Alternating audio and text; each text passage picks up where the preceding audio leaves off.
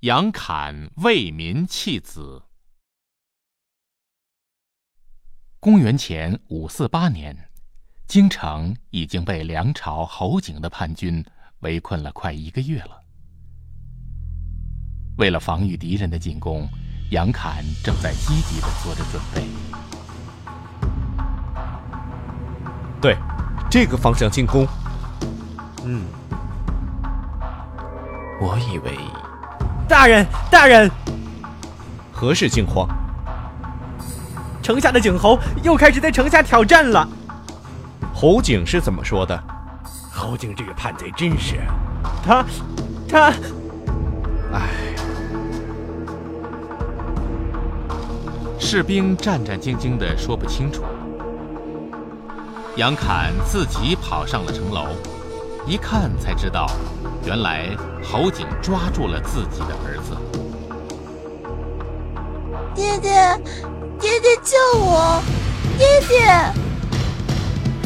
听着儿子一声声的呼唤，杨侃内心一阵阵的揪痛。但是他知道，为了百姓，他不能软弱。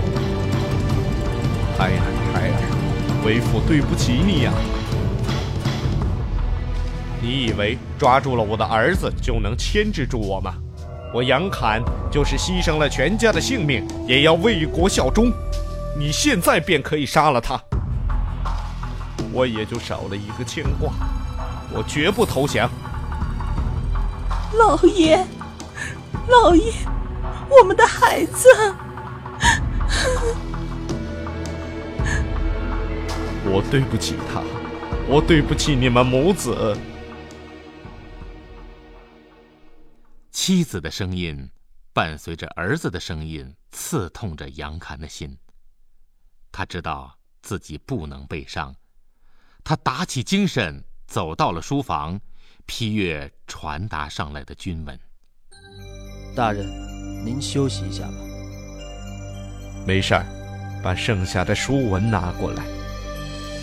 这时候，侯景又在城下威胁着杨侃：“杨侃，如果你今天不投降的话，你的儿子就会死在你的眼前。”爹爹，爹爹，孩子，为父以为你早已命丧贼人之手，没想到你还活在世上。但是你如今被贼人俘虏成了人质，你活着只能让我军的军心动摇。为父对不起你，只能舍弃你了。大人。箭直直的朝孩子射了过来，侯景万万没有想到，杨侃为了自己不受威胁，竟然愿意放弃自己的儿子。侯景连忙把孩子拉开。哈哈哈哈哈哈！杨侃呐，杨侃，虎毒尚且不食子，为了这个城，你连自己的骨肉也狠得下心呐！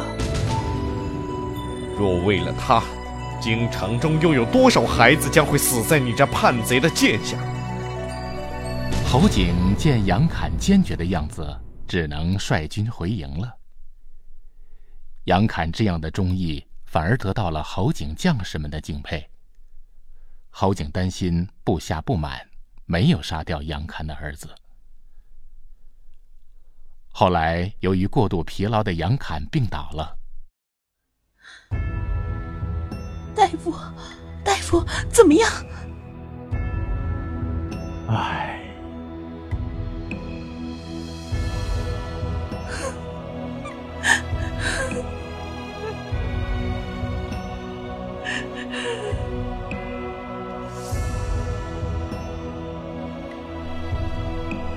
杨侃最终也没有再站起来，他把自己宝贵的生命都献给了京城的防御工作。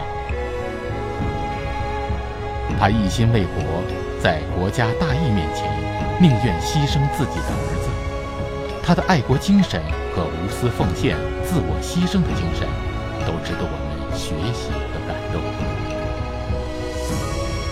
当祖国遭遇到危难之时，我们也要像杨侃一样，不为恶势力，不计较个人的得失，为国奉献自己。